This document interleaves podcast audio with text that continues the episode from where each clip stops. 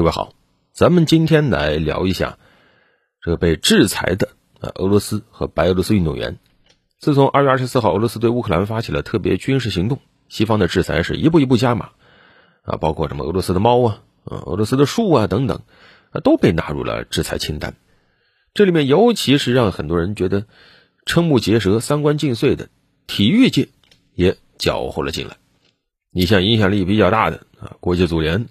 欧足联那都是第一时间就站出来，说要暂停俄罗斯各俱乐部和各级国家队参加他们组织的所有赛事啊，甚至本来要在呃俄罗斯或者白俄罗斯办的一些比赛啊，也不办了啊。包括在体育领域的投资人也脱不了干系啊。你像这个俄罗斯寡头啊，阿布拉莫维奇啊，已经入主英超切尔西俱乐部接近二十年了啊。以前谁熟悉切尔西啊？现在切尔西在他的这样的一个。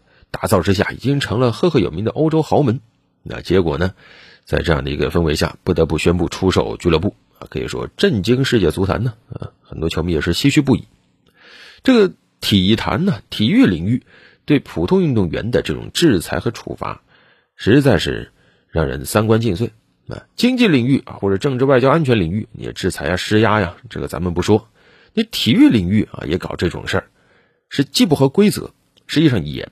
没什么逻辑，啊，当然，从历史上看啊，出于政治因素对特定国家禁赛也不是没有过，啊，历史上也有。你像一九二零年安特卫普奥运会，当时就禁止五个参加一战的同盟国参赛，啊，德国、奥地利、匈牙利、保加利亚、土耳其当时就被禁赛，啊，甚至像德国的禁赛一直延续到了一九二四年啊巴黎奥运会。二战期间也是一样啊，伦敦奥运会是禁止二战轴心国啊德国、日本参赛。后来呢，这个一九六四年到一九八八年，南非啊因为国内的种族隔离政策啊一直就被禁赛。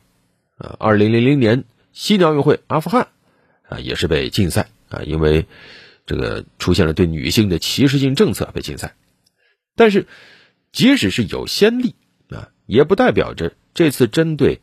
俄罗斯、白俄罗斯的普通运动员竞赛是有道理的，啊，为什么呢？因为，你像体育领域啊，这个奥林匹克宪章里啊，奥林匹克主义啊，说的什么？目的是使体育为人类和谐发展服务，保护人类尊严，促进和平社会，啊，参与体育运动实际上是一种人权，啊，所以奥林匹克宪章一直就要强调什么？强调政治中立，啊，奥运会是什么？是个体运动员或运动团队之间的竞争。啊，不是国家间的竞争啊！你像这些年，我们也看到，因为一些原因不能代表国家身份参赛运动员，是以这个非国家名义参赛。你像俄罗斯运动员这几年是什么？叫俄罗斯奥委会代表团，或者是俄罗斯奥林匹克运动员啊，甚至还有完全没有国家属性的难民运动员，那么他们组建了一个难民代表队啊！你这几年奥林匹克精神不是已经加了更团结吗？那么团结在哪儿呢？如果说俄罗斯或者白俄罗斯运动员，包括两国奥委会，没有违反奥林匹克宪章的这个行为的话，你剥夺他们参加体育比赛，这是规则里写了的吗？当然了，也看到了有些西方媒体说，大是大非面前，你跟我谈规则，这个是要谈道义啊，谈价值观。但即使是按照西方社会针对乌克兰局势的各种价值判断啊，你处罚个体运动员的逻辑，也很难说。他能够自洽啊，里面的矛盾之处也是非常非常多的啊，因为你惩罚一个个运动员，实际上你惩罚的是一个个的个体啊，你是不可能真的惩罚到一个国家的政府的，起不到任何的实质效果啊。这种国际体育界的操作，它背后的原因，有人说了，可能是为了商业利益啊，他选择了牺牲运动员。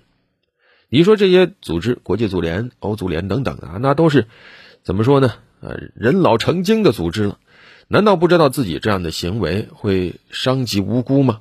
啊，当然会。但是为什么还这么做呢？啊，难道没有更好的选择吗？